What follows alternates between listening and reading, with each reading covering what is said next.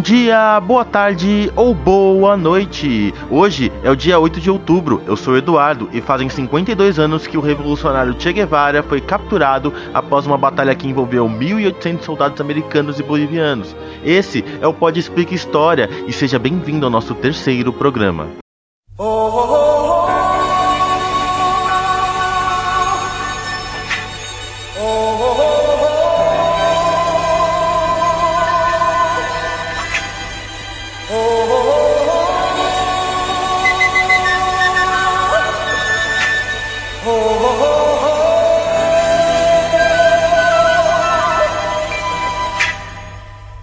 Everybody was kung fu fighting. Those kids were fast as lightning.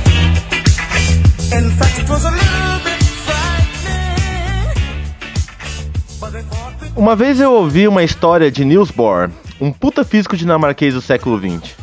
A história dizia que ele sempre colocava uma ferradura na frente da porta de sua casa.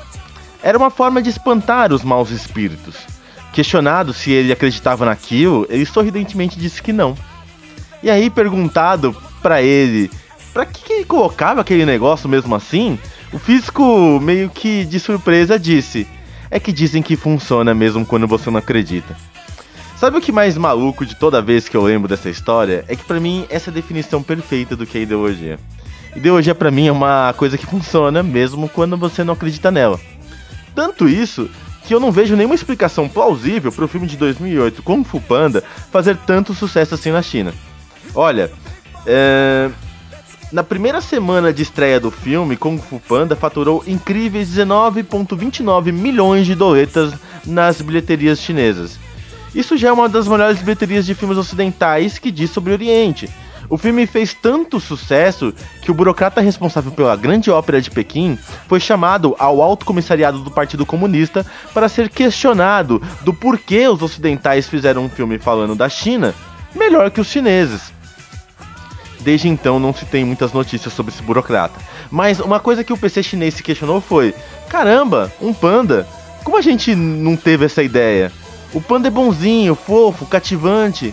Mas por que caralhas a gente não pensou em usar um panda como propaganda da China? E eu acho isso muito louco, na moral. Tipo, os ocidentais conseguiram fazer uma puta animação que representasse a China melhor que os chineses. E olha que a última animação ocidental ligada a Hollywood representando a China foi muito mal recepcionada pelos chineses. O interessante é que Kung Fu Panda, ao mesmo tempo que fala da China, tem uma carga ideológica ocidental fortíssima.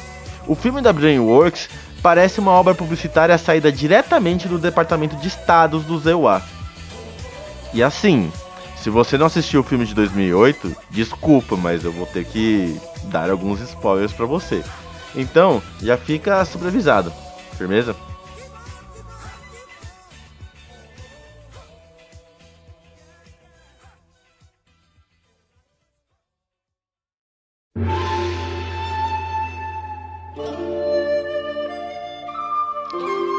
Kung Fu Panda é um filme baseado nas obras Yuxia, que é um gênero bem persistente na cultura chinesa.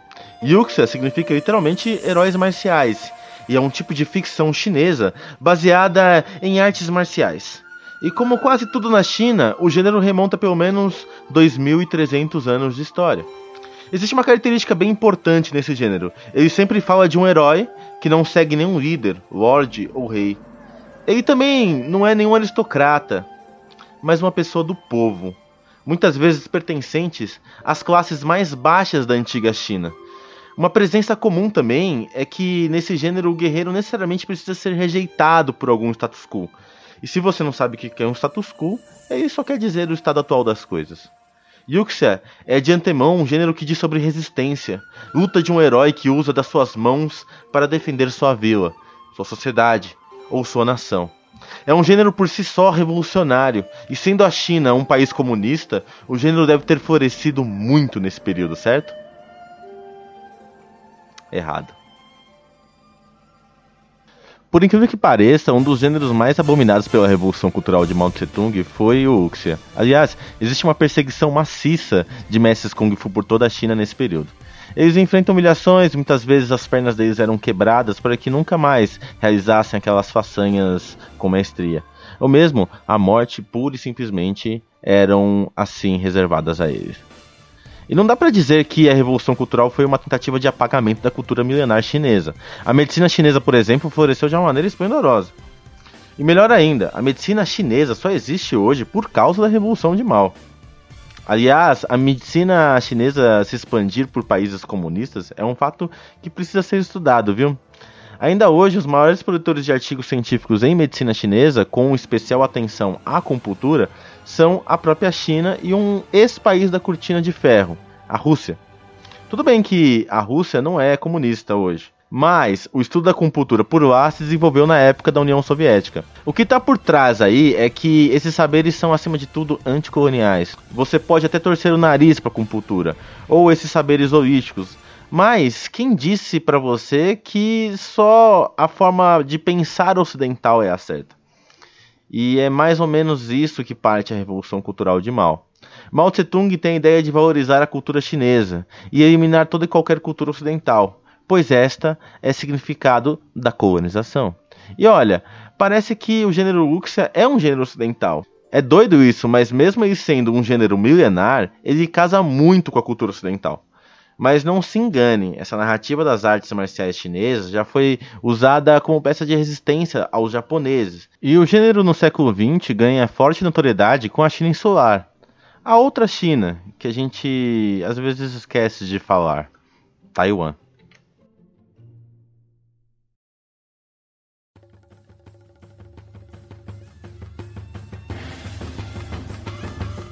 E que o Kung Fu Panda tem a ver com isso? Bom, é como dizem por aí, né? Se algo anda como um cachorro, late como um cachorro, tem focinhos e pelos de cachorro, é porque provavelmente é um cachorro. Kung Fu Panda fala como propaganda ideológica, usa um gênero usado para fazer propaganda ideológica e usa uma arte marcial usada como propaganda ideológica. Acho que Kung Fu Panda deve ser uma propaganda ideológica. Mas ideológica para quem? Pro socialismo chinês? Bom, aqui a porca torce o rabo. No filme dá pra ver a representação da China, mas a representação da China em sua totalidade. Quer dizer, existem aspectos positivos e negativos sobre a China. E é aí que a gente entra nas polêmicas. O pandazinho é identificado como aspecto puro da sociedade chinesa, enquanto o seu rival não consegue entender esses aspectos. Isso é bem nítido no trecho que ambos dizem sobre o pergaminho.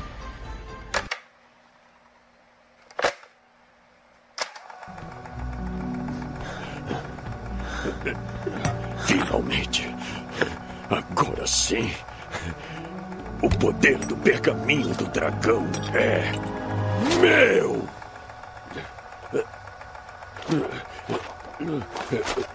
Mas não tem nada. Relaxa, eu também não entendi de primeira. Quê? Não existe ingrediente secreto. É você mesmo.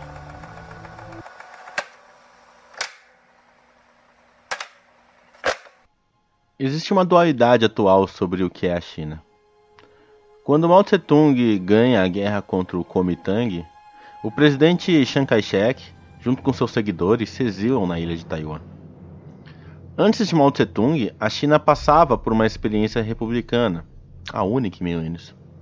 Mao Tse-tung proclama a criação da República Popular da China, enquanto o presidente da República da China governava em Taiwan. Nesse sentido, existem duas Chinas. Uma é a República da China e a outra é a República Popular da China. Uma é capitalista e a outra é comunista. Uma é continental e a outra insular. O problema é que as duas se diz serem a China. E em Kung Fu Panda, essa dualidade é presente. Quem será o guerreiro escolhido?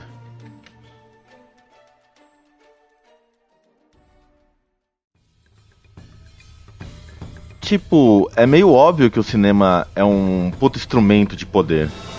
Uma imagem vale mais que mil palavras.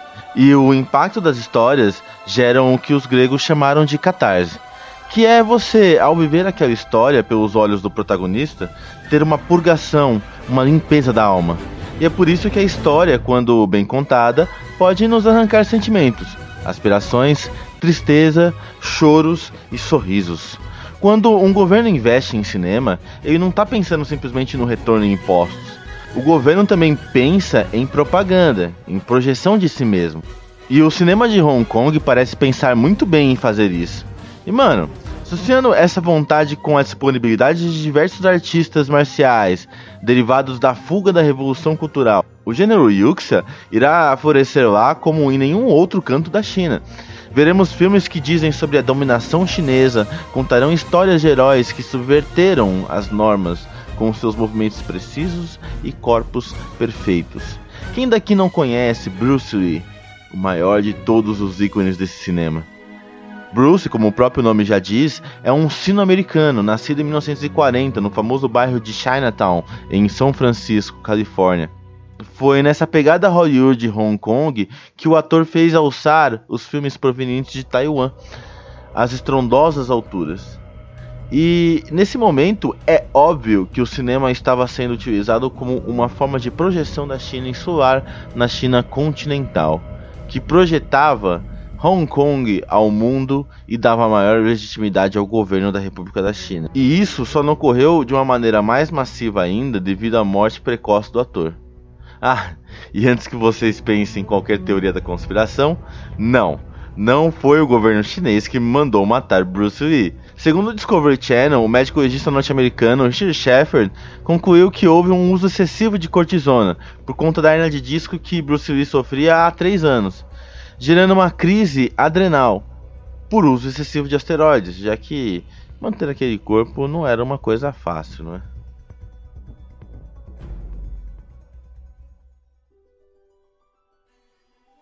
Em Kung Fu Panda é estabelecido inicialmente a dificuldade do uso dos pontos de acupuntura no panda.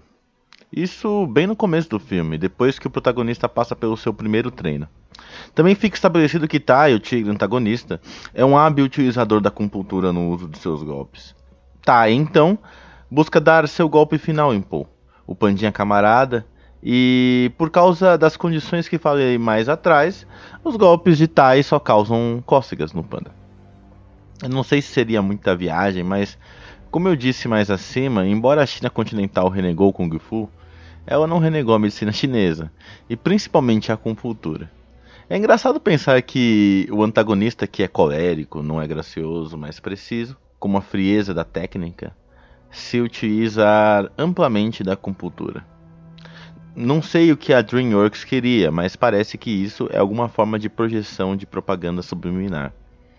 Quando Poe diz que não existe ingrediente secreto, mas o ingrediente secreto é acreditar em você, ele está dizendo pura e simplesmente que o ingrediente secreto mora no individualismo, nas pessoas acreditarem em si mesmo, o que pode sugerir a livre iniciativa e principalmente no capitalismo.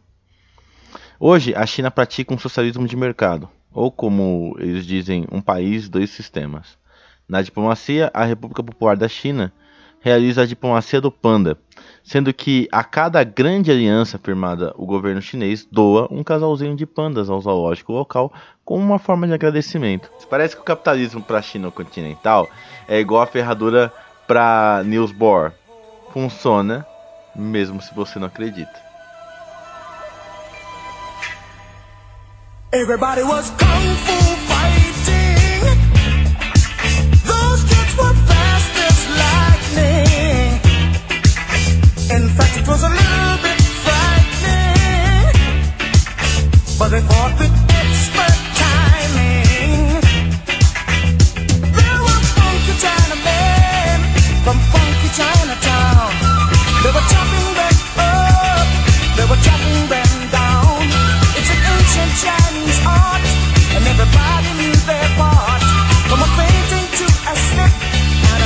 I'm sorry.